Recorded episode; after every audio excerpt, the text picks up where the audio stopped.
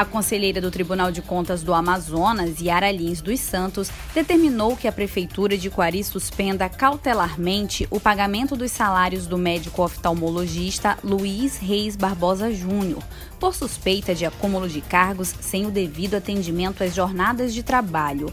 A decisão da conselheira foi após uma representação feita por meio da ouvidoria da Corte de Contas. Formulada por Raione Cabral de Queiroz, a representação alega que o oftalmologista Luiz Reis Barbosa Júnior teria dois vínculos com o Executivo Municipal de Quari, sendo um como médico na Policlínica Dr. Roque Juan Deloso desde 2018 e outro de forma concomitante a partir de 2019 desta vez junto ao Centro Especializado em Reabilitação Dr. João Batista Botelho Filho.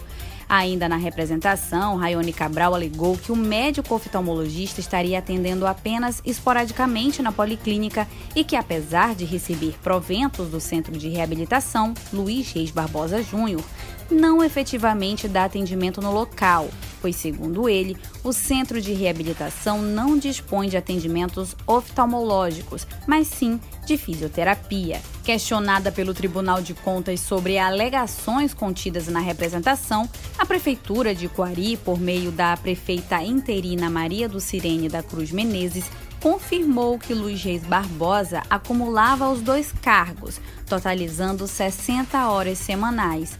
No entanto, a prefeita não apresentou documentos que comprovem o cumprimento da jornada. Ao deferir a representação, a conselheira Yara Lins mencionou o artigo 37 da Constituição, que trata sobre o controle da jornada de trabalho dos servidores públicos, que é imperativo para que se verifique o respeito aos princípios constitucionais que regem a administração pública.